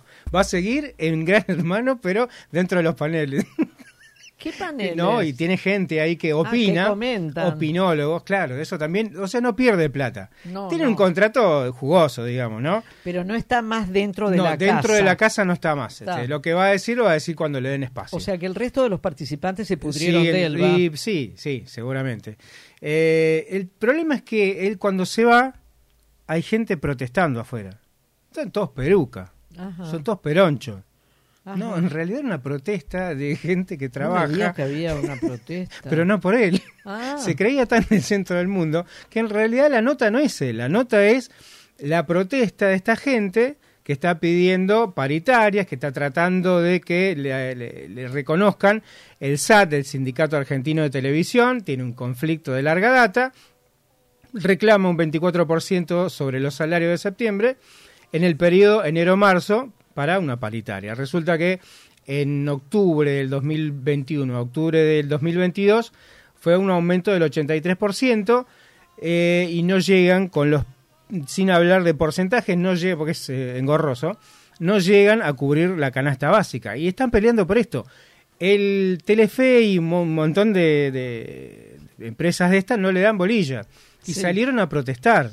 Y este Y este estúpido, ¿Cómo se llama el hombre? no sé, Alfa, le dicen Alfa. el Alfa. Bueno, sí, y no. Alfa creía que Y él estaban- creía que era en contra de él. Contra él. Contra él, claro, porque él, pues estos son todos peronchos, como él sabe que las cosas que dice las, las escucha todo el mundo, porque en teoría no tienen este no tienen acceso al exterior, ni sabe cómo va, pero bueno, él ya dijo, es contra mí. No, yo, yo soy el, viste, no sé. ¿no? Es contra él porque es misógino. Eh, no, no, porque él es ganador. Y estos son peronchos, son todos negros, que no Ah. quieren trabajar, es, es más o menos blanco, creerá que es superior, por eso, no sé.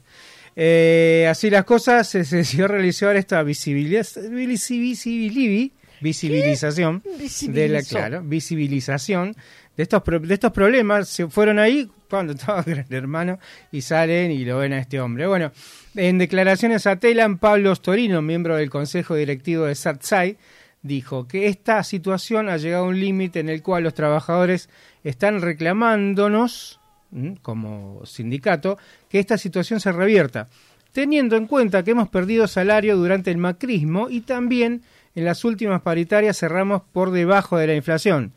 Eh, la decisión de estos sindicatos es no volver a cerrar salarios por debajo de la inflación, y está muy bien, digo yo, comenzar a recuperar algunos puntos salariales de todo lo que perdimos con el gobierno de Alberto Fernández también, porque también hay que decirlo, con toda esta inflación, eh, es muy importante cerrar un buen número. O sea que, Alfa, salí de ahí. No, la- no te peines para la foto que vos no estás ahí. Claro, vos no digamos salís que ahí. se trataba de otro tema, De otra parece cosa. bastante más... eh, Claro, bastante más importante que él, digamos. No estamos hablando de salarios de trabajadores de la televisión. Que este pues, digo, traigo el, el caso de Gran Hermano no por este alfa, sino por el tema de la cantidad de plata que recauda un canal para tener al aire estas cosas. ¿No? Y está bien, es la productora, pero la productora le deja plata al canal. Y el canal No. parece que no le alcanza para si pagarle a los laburantes. Si tiene 26% de rating Sí. ese programa, es Sí. una barbaridad. Es un montón. Para los ratings Sí. actuales, digamos, que hablan de 6, 7, 8. Obvio, obvio. No, no. No son una rating de hace 30 años No, atrás cuando no había no. cable y no había computadoras para ver No, cosas, no, ni había no, nada. no, no, no. Pero eh, la verdad, este, del Moro que dijo, eh, por cuestiones de fuerza mayor, el Alfa no pudo llegar al estudio. Ay, qué raro que no dijo por protestas este, de trabajadores de la televisión. Porque no le conviene. No, no, no, no. ¿Entendés? Bueno. O sea que todo cierra por ahí. Este, ni es ni En una las cosa protestas. ni la otra. En Y- las protestas. Sí, sí, sí, sí. El peor analfabeto es el analfabeto político. Escritor y director teatral Bertolt Beck. No oye, no habla, no participa de los acontecimientos políticos. No sabe que el costo de la vida, el precio del poroto, del pan, de la harina, del vestido, del zapato y de los remedios dependen de decisiones políticas. El analfabeto político es tan burro que se enorgullece y ensancha el pecho diciendo que odia la política. No sabe que de su ignorancia política nace la prostituta, el menor abandonado y el peor de todos los bandidos, que es el político corrupto, mequetrefe y lacayo de las empresas nacionales y multinacionales.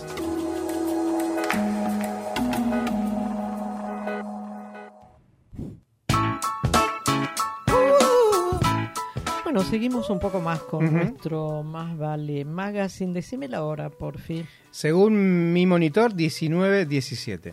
19-17. Ujú. Bueno, vamos a hablar de un hecho histórico que tuvo lugar un día como hoy, en Ajá. realidad, y que de alguna manera fue el puntapié, por más que esto parece casi contradictorio decirlo, el puntapié inicial de lo que poco tiempo después fue la Guerra Civil Española, Sí, en realidad.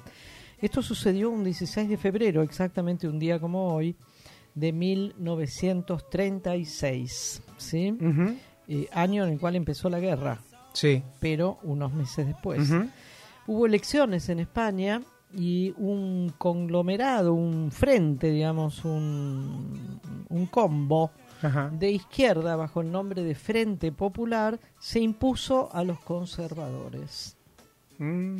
Sobre 473, eh, les recuerdo, nos recuerdo a todos que en aquel momento España era una monarquía, estaba Sí. Alfonso XIII Exacto. como, como rey. Eh, sobre 473 bancas, la izquierda de este Frente Popular se quedó con 263. Según, las eh, según parece ser, estas fueron las últimas elecciones libres que hubo en España por más de 40 años, hasta que Sí, pasó lo que sí, pasó sí. con la muerte de el que se autodenominaba generalísimo. Mm, Generalísimo. Franco. Eh, en julio de 1936, esto sucedió un 16 de febrero, como decíamos, eh, comenzará la guerra civil en España que acabará con la República, obviamente porque triunfó la, Sí. la- el pensamiento monárquico del general eh, Franco, Francisco Franco y de sus acólitos, y los españoles no tendrán un parlamento por voto popular Uf. hasta 1977. Estamos en el 36 Ujú. y esto volvió a suceder en el 77. Sí. 41 años Ujú. después. Ujú. Con más, pensar estos números eh, en la historia, La historia, es como sí, es mucho. alarmante. Es muchísimo. ¿no? Eso fue lo que vivió España, el atraso que vivió España, bueno, Ujú. el- el- fuera de todo, ellos sí que quedaron fuera. Sí, ¿eh? sí. Con más del 60% de los diputados electos, este frente que te digo que ganó agrupaba al Partido Socialista Obrero Español, el PSOE, sí. la Izquierda Republicana, la Unión Republicana, el Esquerra Republicana de Cataluña, claro. el Partido Comunista de España, el Partido Obrero de, de Unificación Marxista, el Partido Sindicalista y algunos otros. Sin embargo, no obtuvieron el 50% en cuanto a votos se refiere. No. Claro. Pero aún así ganaron la cantidad de bancas. En 1931, cinco años antes de este episodio, ¿no? Eh, España se encontraba en un contexto de crisis económica y política de aquellos que estuvo provocado ese contexto de crisis por el crack de la bolsa de Wall Street claro, del 29, año 30 y 30, 29 ujú, sí, sí. y debido al fin de la Primera Guerra Claro, Mundial que había claro. terminado en el 19, Ujú, ¿no? Sí, sí. donde se perfiló en aquel momento, en el fin de la guerra, se perfiló como exportadora de materias primas para las grandes potencias. Claro, De ahí una, una expresión que también fue fue de la cual fue objeto España durante años, que era el, tra- el patio trasero Sí, de todo el resto de Europa. Claro, claro. ¿no? Como Portugal. Sí, como tantos otros Y tantos países otros de países. de- sí. América ni hablar. Toda Eh, Latinoamérica. casi. El régimen monárquico español estaba en una franca, franca descomposición y las viejas clases sociales que arrancaban de siglos antes, claro. como la nobleza y el clero. ¿sí? Qué se- raro, ¿no? Se aliaban con la alta burguesía que no podía resolver los las principales demandas democráticas de la gente. ¿Cuáles eran estas principales demandas, Oscar? La reforma agraria, por Claro, ejemplo, claro. absolutamente necesaria para millones y millones de campesinos españoles que estaban en un claro estado de pobreza. Sí. Eso Sí. era España. Sí, y- Eso era España claro, monárquica. Claro, ¿no? y eh, por contraposición, el, terrateniente o lo que sea, que eh, la pasaba muy bien y estaba de fiesta en fiesta. eh, La nobleza, la nobleza, el clero. claro, y, y la nobleza. Encima, Exactamente. hasta es un poquito y la peor. alta burguesía. Porque se habla de nobleza, es un poquito peor. Bueno, eh, no, no, ni la burguesía, ni el clero, ni la nobleza, o sea, esta España monárquica no tenía la menor idea cómo resolver estos gravísimos problemas de millones de españoles, campesinos en su enorme mayoría, que vivían en un franco estado de pobreza y también, tam- o tampoco, mejor dicho, podían o pudieron eh, resolver la libertad de los pueblos oprimidos de la península española. Claro. Porque había pueblos oprimidos, Claro. Cataluña, por ejemplo, el País Vasco, Vasco, principalmente sí, sí, sí, sí, sí. el País Vasco. Y del protectorado de Marruecos, cruzando el charco. Del otro lado, claro. Exactamente, que va a pasar o va a convertirse en el principal bastión de la reacción. Con la caída de Primo Rivera, que Primo Rivera había sido un dictador, que no sé la cantidad de años que estuvo, conviviendo con la monarquía, ¿no? Ujú, Mirá que, sí, Qué- sui qué raro, generis qué el raro, gobierno. sí. Qué sui generis. Bueno, había entrado al gobierno un golpe, ¿sí? Claro. Con la caída de este primo. Eh, la corona real quedaba muy debilitada. Es que de verdad no sé ni siquiera cómo existía la corona real. ¿Para muy qué? debilitada y terminó cediendo a la presión de las movilizaciones obreras, campesinas y estudiantiles a convocar a elecciones municipales. El panorama político fue o era aplastante en varios sentidos, como también fue aplastante el triunfo de estas elecciones municipales por parte de los socialistas y republicanos. Claro. Esto fue el 14 de abril de 1931, ¿eh? cinco años antes que se desatara el, el- el triunfo, el último triunfo de, izquier- de la izquierda en España y unos pocos meses después la sangrienta guerra civil. Sí. Situación que determinó la caída finalmente del tal Alfonso XIII y la instauración de la Segunda República. Con este gobierno de la llamada Segunda República fue con quien se enfrentó los monárquicos Claro. al mando del el autodenominado generalísimo. No quería que le toquen nada. eh, Las cosas siguen así. No. A mí me está yendo bien y a todos les va a, lle- le va a ir bien también. Eh, este es Ya les un- va a tocar. Esto es un poco la historia de lo que fue eh, lo que fue la cocina de esta guerra civil, de la cual dentro de poco vamos a poder hablar de ella, en realidad, porque sí. para mí, por lo menos, lo hemos hecho en, en otros programas. Oscar también, para mí es un hecho histórico muy, muy serio, muy grave y además muy de, de mucho, de mucha resonancia en nuestro Sí. país claro también claro y en América de la cantidad de la, la enorme migración que hubo de españoles hacia América huyendo de los horrores Sí, del hambre y de los horrores de Franco, sí, sí, sí, bueno, de todo lo que pasó allá en. España, que bueno, es algo, España es, eh, yo creo que no, no está mal decirlo, por más que no hay madres buenas, Ah, totalmente sí. buenas, pero fue Claro. nuestra madre patria. Madre patria, sí. Fue un nuestra tiempo madre fue patria. nuestra madre patria. No actuó bien con sus hijos, no, esto es cierto. no, claro. Pero bueno, estamos acá y hablamos esta bella lengua Sí, claro. por ellos. Sí, sí, sí, sí. bueno, Sí, sí, exacto. hasta acá este recuerdo de lo que pasó en España. ¿Mm? intensidad. Contemplarte sin pensar en nada más. Puedo provocarte con intimidad. Y qué bien que se siente esa impunidad de este amor sin condición. Somos cómplices en esta hermosa condena. Así fue y Quedé indefenso ante el encanto de tus penas. Y lo sé, son sueños de tu seducción. Un día me desperté con una revelación. Sin resistencia me entregué. Necesito que vengas y necesito que estés.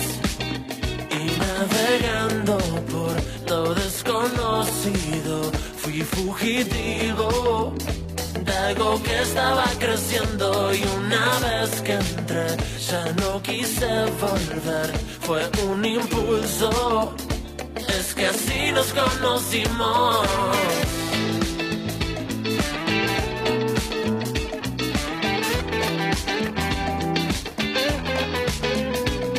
Cuando te vi, no pude ni hablarte de lo que sentí. Atónito, paralizado me quedé. Es que con tus ojos me descoloqué. Ningún consuelo encontré. Noches nuevas de curiosidad y luna llena. Luego fueron transformadas en feroz amor de primavera.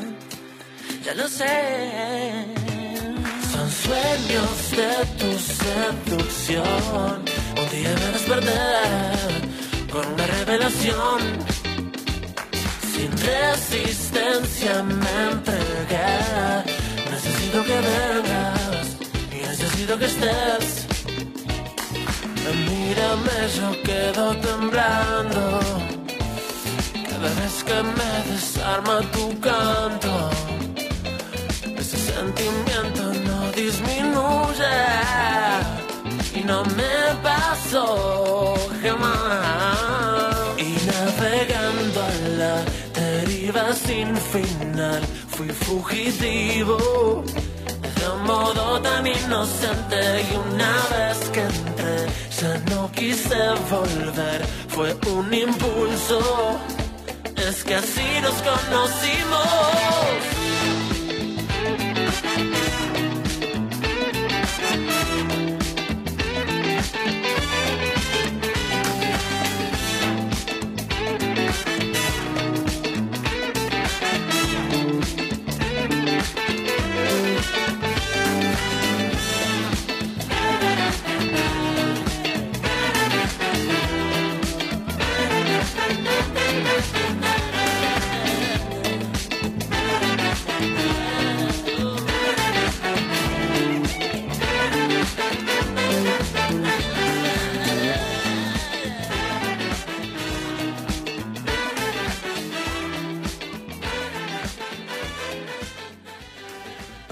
La app Cafecitos es otra forma que encontramos de conectarnos con ustedes, nuestros oyentes.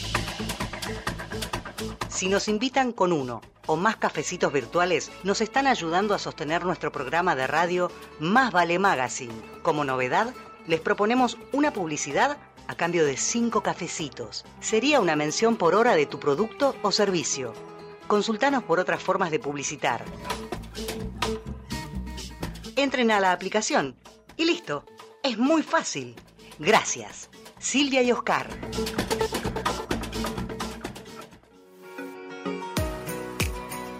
Limindar Sociedad Anónima. Es una empresa argentina que opera desde 1982, dedicada a la fabricación y comercialización de lubricantes especiales y productos químicos para industrias y elabora para terceros productos químicos para el mantenimiento de piscinas, desarrollo de nuevos productos de acuerdo a las especificaciones del cliente, sustitución de importaciones, asistencia técnica pre y postventa. Limindar Sociedad Anónima. Planta industrial y laboratorio, Camino General Belgrano 2041, esquina Bonorino, Lanús Este, Buenos Aires. Para más información ingresar en www.limindar.com.ar.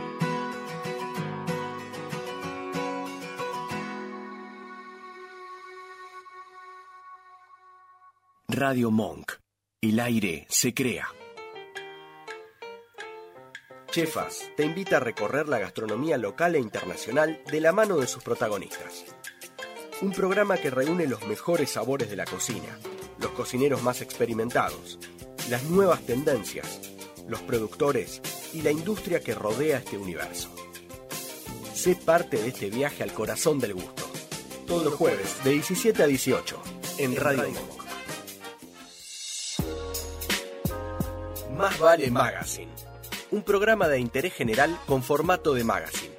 Temas de actualidad, investigaciones periodísticas, columnas de literatura, historia, deportes, música y humor. Más vale Magazine. Todos los jueves de 18 a 20 en Radio Monk. Perrulandia.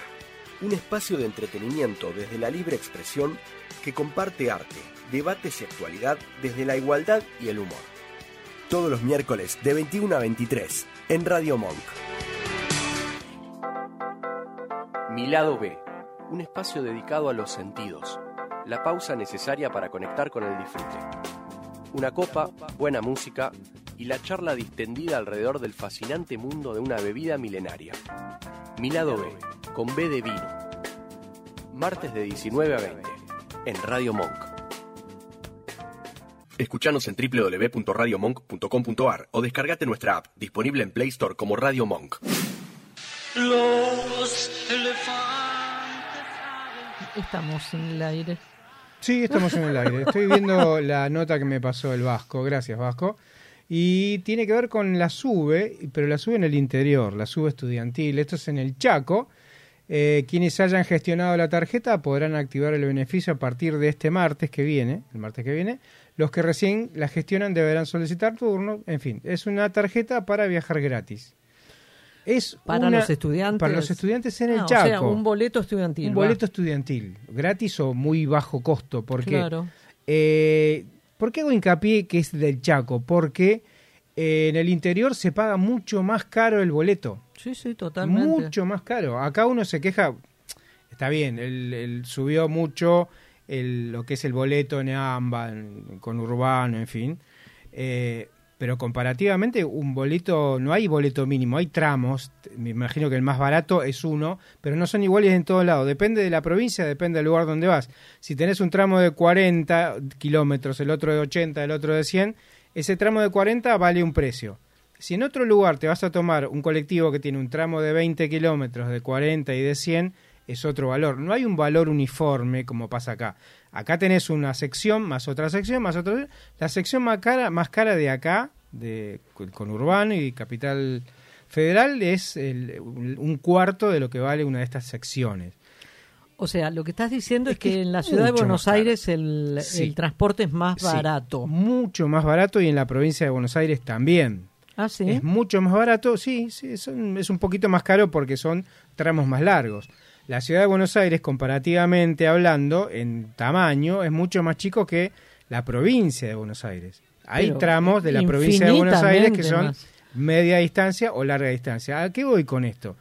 A que el gobierno de la ciudad de Buenos Aires, la ciudad autónoma, autónoma, La cava. Autónoma, sí, autónoma. Sí, sí, es autónoma. Claro. Digo autónoma ¿por qué? Porque No sé, lo se, maneje- repitiendo se mucho. maneja tanto sola que puede con todo, que digamos que es este, la que más recursos tiene de la, de la República Argentina y de otras, de otros países, tiene mucha plata.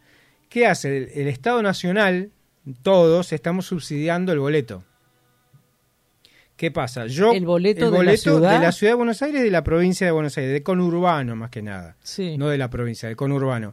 O sea, eh, hay un tramo que yo vengo de Quilmes a Capital, el tramo que va de Quilmes a Capital, todo ese tramo se hace cargo el Estado Nacional.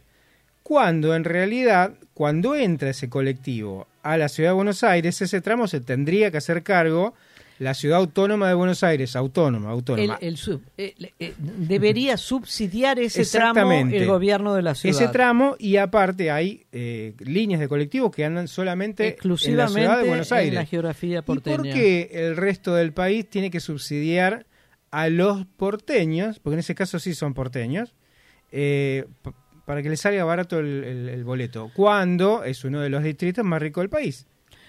Vos me estás preguntando a mí por qué. Ah, es retórico. No, Ah, no, no, no lo vas a contestar. te- Vos sí. puedo, yo puedo- intentar algún Ajá. tipo de respuesta, ¿no? Sí. Porque yo este tema hace unos días o unas semanas atrás leí una noticia Ajá. que creo que sería del Ministerio de Transporte o qué Sí. sé yo, no, de eso no sé bien, Sí. en el cual se decía que las líneas de colectivos, que ponele son 40, no sé cuántas.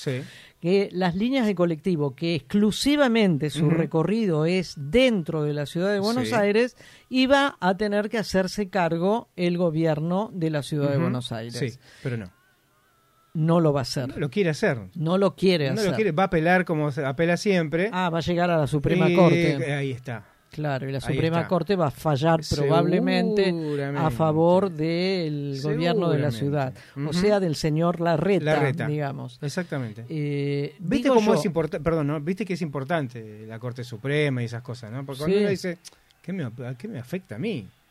Sí No, no, te afecta en todo. Sí te afecta. No, digo que en realidad un intento de respuesta a tu pregunta de por qué el resto del país tiene el resto del país porque el subsidio es nacional, Claro, por eso lo decís. claro. ¿Por qué el resto del país tiene que subsidiar a la ciudad de Buenos Aires, siendo la más rica, etcétera, etcétera? Es por un afán, eh, contrariamente a lo que siempre se dice, porque Mm. hay muchos funcionarios que se llenan la, la boca con una palabra, Sí. Que es el federalismo. Federal- federalismo, En realidad se la deberían llenar con otra palabra. No quiero ser grosera, francamente, porque casi me sale una grosería de marca cañón. Ujú. En realidad, no, Sí, no, no, deberían llenarse la, la boca, quizás no les gusta demasiado, pero con otra palabra, que es el unitarismo. Claro. Estas son medidas Claro. unitarias, Sí, sí, sí, sí, beneficiar a la ciudad de Buenos Aires, esto es todo con indirecto. esto, con aquello, con lo otro, con lo otro, con lo otro, beneficiarla en desmedro de 23 jurisdicciones Exactamente, otras. Exactamente. Lo que no va a las otras jurisdicciones, por eso es importante que entiendan que cuando esta coparticipación que le regaló Macri a Rodríguez Larreta cuando se estaba yendo, eh, bueno, cuando estaba yendo, sí, del gobierno, eh, es esa plata que no va a las provincias, por ejemplo. Bueno, Estamos hablando de miles de millones. Eso que hicimos la cuenta hace un rato de Tolosa Paz y los, Sí. los 100.000 planes que ya dijo que eh, los, los sacó, esos que estaban irregulares. Sí. Bueno, esa plata no es nada. eh, Comparado con esto, no es nada. Los miles de millones que le dio No. el Estado-Nación a la ciudad de Buenos Aires. No, no. Del mismo signo político, ¿no? Eh, exactamente, y ya que traes esto de la señora Tolosa Paz, la cuenta que hicimos ¿no? Ah, sí. con el ahorro de los 100.000 o el ajuste de los 100.000 eh, planes eh, potenciar trabajo que quedaron eliminados Sí. por estas razones que antes comentamos, serían a 32 mil pesos cada plan, multiplicado los 32 mil por los 100 mil planes, nos da 32 mil millones de pesos. Esos 32 mil millones de pesos que el Estado Nacional va a ahorrar eliminando estos planes es creo que una moneda de un centavo en comparación con lo que estamos pagando al FMI de un crédito Sí. absolutamente eh, Espurio. del cual no vimos un solo dólar, No. del con el cual no se levantó ni siquiera un ladrillo en nuestro país. Pero sin embargo lo pagamos y estamos muy Sí, orgullosos no, que, de pagar esa Estamos- cosa. Sí, estamos medio eh, enojados con el gobierno, parece hoy. Sí. ¿Por qué? Porque también algo que me molestó mucho es que sobrepasaron eh, las metas. Sobrepasar las metas es pagarle en tiempo y forma y hacer lo que el Fondo Monetario quiere. Eso en desmedro de otras cosas. O sea, es la plata que no alcanza, sacamos un poco y le pagamos al, al acreedor. Somos buenos pagadores. Sí, va. está mal eso. Para mí está muy mal porque hay gente que está necesitando y no, No, va por ahí. está mal porque si lo que estás pagando es una deuda absolutamente espuria Sí. y absolutamente inmoral y obscena, está súper mal. Muy, muy súper mal. Sí. Mirá cómo vamos, vamos derivando de una noticia buena a todo esto. Pero todo tiene que ver con todo, como decía Pancho Ibáñez. Eh, vamos a escuchar otra cosa y venimos. Más vale Magazine. Escuchanos en www.radiomonk.com.ar o por la aplicación de Radio Monk. Más vale Magazine. Estamos en Facebook, en Instagram, Twitter y nuestro canal en YouTube. Más vale Magazine Radio.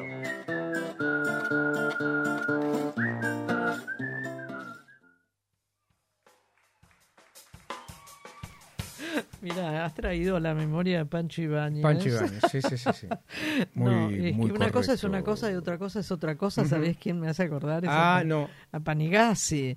Ah, de sí, claro. sí, una cosa es una cosa y otra cosa Mirá, no me da vergüenza, yo la vi completa, Gasolero. Yo también, me encantó, me gustó me mucho. encantó. Y mirá, mirá, estamos hablando de otra cosa, pero tiene que ver. es la primera vez que veía yo en la televisión un hombre que salía del baño con un saumerio por el olor. Tal cual. Tal Gente que cual. entraba y salía del baño, que El- se bañaba. El, el ex marido de Roxy. Claro, exacto. Sí, no me acuerdo del personaje No, cómo se llamaba. Pero, eh, esas cosas eh, de que hay que, hay que agradecerle a Suar, por lo menos eso, esas comedias que tienen mucho que ver con nosotros. Totalmente. A mí Era me gente encantó. normal, gente de la casa, había siempre algún rico, siempre algún cheto. No, no, eso no, siempre eso fue- pasa porque hace falta. No, yo recuerdo haberla visto también, creo, de punta a punta y la veía con mi hijo Sí, en casa, que era adolescente. No, no, no. Y fíjate que otra cosa importante, me parece a mí. Hasta que en el capítulo que él le da un beso a Roxy, el actor, Panigasi, pasaron no sé cuántos capítulos hasta que le dio un beso. Exactamente. Y un beso, Eh, podría bueno. decirte, signado por la ternura. Sí, bueno, sí. Porque en Panigasi era el Era emblema de tierno, la sí, ternura. Sí, sí, sí, eran tiernos, no, no, no era Pero un fíjate que- beso. qué, diferencia, ¿no? No, sí, ya hay cosas que arrancan con sexo y siguen con sexo, cambian de Sí, sí, casi explícito. Sí, casi explícito. a veces no hace falta. Bueno, vamos a, a terminar nuestro programa Dale. probablemente con aquello que nos quedó pendiente la semana anterior, que es un, un hecho de verdad doloroso y, y resuelto por ahora, no y del cual tan poco, tan poco se habla, tan poco aparece en los medios, eh, de todo tipo, eh, los que tienen que ver con los llamados medios hegemónicos, como los medios de mm, más eh, oficialistas. No, no, no, prácticamente yo no lo encuentro en ningún lado. No, no. Bueno, estoy hablando de la desaparición de un joven, de un joven agente de la policía de la ciudad de Buenos Aires, que por más que decimos o hemos estado diciendo este tipo de o, o- o transmitiendo y compartiendo con ustedes este tipo de, de noticias o de acontecimientos de la ciudad, yo amo profundamente a la ciudad de Buenos. Aires, nací en ella, vivo en ella desde siempre. eh, es una hermosísima ciudad y cuando no estoy en ella la extraño, de verdad la extraño. Pero esto es una cosa y es un sentimiento que probablemente tengamos muchos, muchos porteños. Esto excede absolutamente a el signo político Claro, que la gobierne hoy o antes o mañana. ¿cierto? Esto vale la pena aclararlo. Sí, por supuesto. ¿cierto? Sí, claro, no tiene nada que ver. No, no. Bueno, la desaparición de este joven agente de la policía de la ciudad de Buenos Aires, un, un joven llamado de familia de origen armenio, él es armenio, se llama Arshak Karanian. Desapareció en febrero del año 2019, Oscar. Por eso también lo trajimos la semana Sí, pasada, sí. porque se cumplía aniversario. un aniversario más. Son cuatro años que hace que este joven está desaparecido. Nadie sabe más nada de él. Se esfumó. Se Claro, no, es esfumó. Eh, se desempeñaba en, la- en el cuerpo de la policía de la ciudad cuando fue visto por última vez un día 24 de febrero en la avenida Rivadavia del año 2019. Ya había cámaras y muchos. ¿eh? Muchas, muchas. Por eso ahora te voy a contar cómo fue filmado en realidad. El paradero hoy, hoy, 16 de febrero del año 2023, sigue siendo un misterio. Sí. Arshak, que es un nombre de pila, había quedado en comer en la casa de su madre, era un día domingo ese 24. Había quedado eh, en almorzar en la casa de su mamá y nunca apareció en la casa de la madre. Al día siguiente, un hermano de Arshak, que se llama Tigran, fue a su departamento a buscarlo Claro, a ver qué pasó. y no lo encontró. Mm. El lugar estaba revuelto, como si se hubiera si hubiera salido él muy apurado de voy a tomar un poquitín Sí, de sí, agua. por favor, sí, sí, sí. Eh, sí es raro eso, con la tecno- tecnología que hay ahora, con la cantidad de cámaras que hay. Si no es la policía que tiene cámaras porque la reta te controla, te ve bien, te, te- te cuida, este, están los, los negocios que tienen cámaras. O sea, es fácil de buscar. Sí, sí, por las veredas, en las entradas de los Sí. de los edificios Sí, y demás. sí. Bueno, el hermano esperó un día más, porque Claro. viste que hay un plazo Sí, para sí, un plazo, presentar denuncias de 48 horas, creo que desaparición. Y al día siguiente fue a hacer la denuncia a una sección seccional de la policía. Ese año, 2019, este joven Arshak estaba estudiando en la Universidad Tecnológica Nacional, que casualmente queda muy cerca de por acá Ajá. Y se desempeña, eh, se desempeñaba, mejor dicho, en la comisaría 7B de Caballito. Ajá. Luego de haber trabajado, había ya trabajado cuatro años en el área del cibercrimen de la Ajá. Uno puede pensar qué es esto pero sí hay Sí que hay, mucho sí que hay, sí, mucho claro. crimen cibernético claro, sí, mucha gente le vaciaron las cuentas. No, este, no, no, tremendo. eh, compraron con tarjetas este, duplicadas, sí, sí, obvio, Terrible. sí, sí, sí. Bueno, dentro también de la fuerza de la policía de la ciudad de Buenos Aires. La última persona con la que habló Arshak antes de desaparecer fue Leonol, Leonel Herba, con. H, Herba, que es otro oficial de la misma fuerza que se habían conocido en la división de exposiciones de la policía de la ciudad, donde habían sido compañeros. Como veremos, este joven policía había estado en distintas funciones, Sí, ¿no? En el sí. cibercrimen, en, en esta división de exposiciones, en fin. Eh, no sé cómo es esta, eh, cómo se destina o cuáles son los destinos o cómo se deciden. De verdad lo digo con total que- sí, desconocimiento. yo creo que ¿no? con- por cibercrimen es por el conocimiento que tiene. Claro. ¿Mm? Bueno, eh, se había conocido con este otro Leonel Herba, eh, porque eran, habían sido compañeros. Ese domingo, 24 de febrero, Herba visitó a Arshak en la entrada de su domicilio en la avenida Directorio. Sí. No entró Avenida. en la avenida digo. Directorio. Ujú. Herba visitó Arshak en la entrada, Ajá. repito, de su Sí. domicilio. Eran cerca de las 12.45, una menos cuarto. Conversaron unos 40 minutos. Esto está registrado Sí, en las cámaras. Claro, ¿eh? claro. Conversaron unos 40 minutos. Herba se fue en su moto Caranian subió a su departamento. El encuentro quedó registrado en las cámaras de seguridad de un no del edificio de Arshak, sino de uno muy cerca.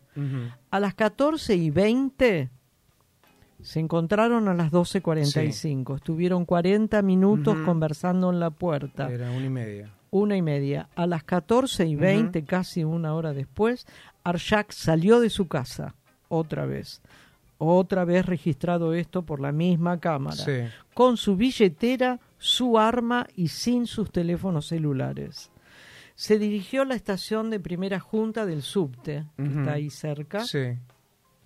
realizó previamente una extracción de dos mil pesos en el cajero automático del lugar. En aquel momento dos mil pesos era mucha Era plata. bastante más que ahora, sí. Minutos después fue a Lisi, a, la, a este supermercado Sí, de construcciones, de sí, construcciones materiales de construcción y eso, de sí. la avenida Rivadaria 5751, 5751. Y compró una pala de punta Vive en departamento, vivía en que puso dentro de su mochila. Ajá. Las últimas imágenes de cámaras que se tienen de este joven Arshak Sí. lo muestran saliendo de este comercio Ujú. de Lisi y doblar a la izquierda mano a primera junta. Nunca más se supo de él. Mira. Poco después da unos pasos, se detiene, mira en ambas direcciones y camina hacia Paysandú. Quienes conocen esta zona de la ciudad de Buenos Aires, que es el barrio de Caballito, Sí. desde ahí se perdió su registro hasta el día de hoy. No se sabe nada. Y ahí hay cámaras, bueno, en esa época también habrá habido cámaras. Eh, alguna cámara, en algún rincón tiene que haber. Son avenidas, estamos en... Ahora yo lo que digo, ¿cómo es lo que digo que no hay, no hay, o por lo menos no, no se publica esto, no aparece en los medios? Supongo que debe haber intervención judicial, la Sí, hay, porque el hermano hizo la denuncia y todo esto habrá seguido el carril que tiene que seguir una denuncia de, de desaparición de Claro, alguien. claro. Pero no hay, no aparecen los medios nada No, sobre este joven. No. ¿Qué tendrá que ver ahí, no? Nada más que la semana pasada cuando era estábamos Sí, cerca de sí. cumplirse Sí, un nuevo aniversario. aniversario. Pero queda ahí. Queda ahí. No hay, no hay, es raro, tampoco hay periodistas de investigación. Que suele haber buenos periodistas de investigación de- Exactamente. en poli- de, de- policía. sí, de policiales. Y, claro, y no, no, no, no- no investigan esto. No. ¿No? Hay cosas que Pero no, la que no se pregunta es meten. por qué. ¿Por qué es un Ah, policía de la ciudad de eh, Buenos sí, Aires? hay que ver qué trasfondo Y tiene. de alguna manera no podemos dejar de tener en cuenta que es un policía de la fuerza policial de la ciudad, Sí. cuyo jefe de gobierno es quien es, Claro. y mm, lo repetimos una vez más, forma parte del mismo signo político que gobierna la ciudad Sí. desde hace 15, 15 años ininterrumpidamente. Es imposible Sí. no hacer esta relación. Obviamente. Bueno, Pues, bueno, cualquier otro la hace. En caso contrario, si pasa en la provincia o en otra provincia de un tinte parecido al del gobierno actual, lo van a hacer. Ahora, ¿será por ello? Puede ser. Puede ser como puede ser otras cosas, pero igual hay que, hay que saberlo. O sea, habría que investigarlo, habría que escuchar, aunque sean teorías disparatadas, que se hable por lo menos del Yo tema. te digo que estoy atenta eh, Mm. cada vez que, que preparo los programas, que producimos los Sí, temas, ¿no? sí, sí, sí. Que lo venimos haciendo dos o tres días antes del día jueves. Eh, bueno, yo en general arranco el lunes para hacerlo, pero eh, lo estoy tratando de, de rastrear a ver si Sí. aparece algo. No. Hasta ahora, no, yo lo traje la semana pasada este tema, hasta ahora no encontré, una semana después no apareció nada. en No, ningún no, lo que sí pasó fue lo del asesinato de esta policía en retiro, Ah, que armó también. mucho revuelo, eso sí, porque la asesinaron y la asesinó un loco, bueno, en fin, ese- le sacó el arma, la mató. Eh, pero eso Sí, sí, bueno. esto es más, más, más complicado porque no está apareciendo el cuerpo, no se sabe quién fue. Yo tengo algunos datos, pero los voy a decir la otra, el otro jueves, que tienen que ver con la, la seguridad y la cantidad de muertos. ¿No está apareciendo el cuerpo de esta mujer? Si no, el caso, en el caso de este muchacho no aparece Ah, el cuerpo. no, en el no, caso no. de ella sí. Ah, ella es- murió en un sí, hospital. claro, claro, Sí, la sí. mató este Primero habían dicho que eran dos tiros los que recibió, ahora parece ser que es un solo tiro. Sí. No, Sí, pobrecita, alguien de 30 sí. y algo de años que tenía dos pequeños hijos. No, no, una desgracia. Esto que te decía lo vamos a hablar la- el jueves que viene, porque tiene que ver con un, este, la inseguridad y la fuente de cava y la cantidad de muertos por mil y la cantidad de muertos por mil en el conurbano. Uh, el conurbano, viste que es picante el conurbano. La matanza. Uh, y parece que los números no dicen lo mismo. No sé, muy, muy, muy lamentable. Eso lo vamos a hablar la otra Tanto un caso de Sí, este Sí, por que supuesto. está desaparecido, como esta otra joven policía que ha perdido su vida, Sí. realmente también de la policía de la ciudad, de verdad son, son noticias muy dolorosas, muy tristes. Bueno, el gobierno de la ciudad ha declarado duelo, Ajá, duelo claro. en la ciudad Claro. por este tema, sí, sí. ¿no? No, no es poca cosa. Bueno, eh, lamentable, pero una noticia más. Nos esperamos el jueves próximo, el jueves porfi, viene. tenemos una sorpresa, no la Ah, vamos a decir. no, no, no. la decimos. Gracias, Vasco. Gracias, Vasco. Chau, chau, hasta el jueves.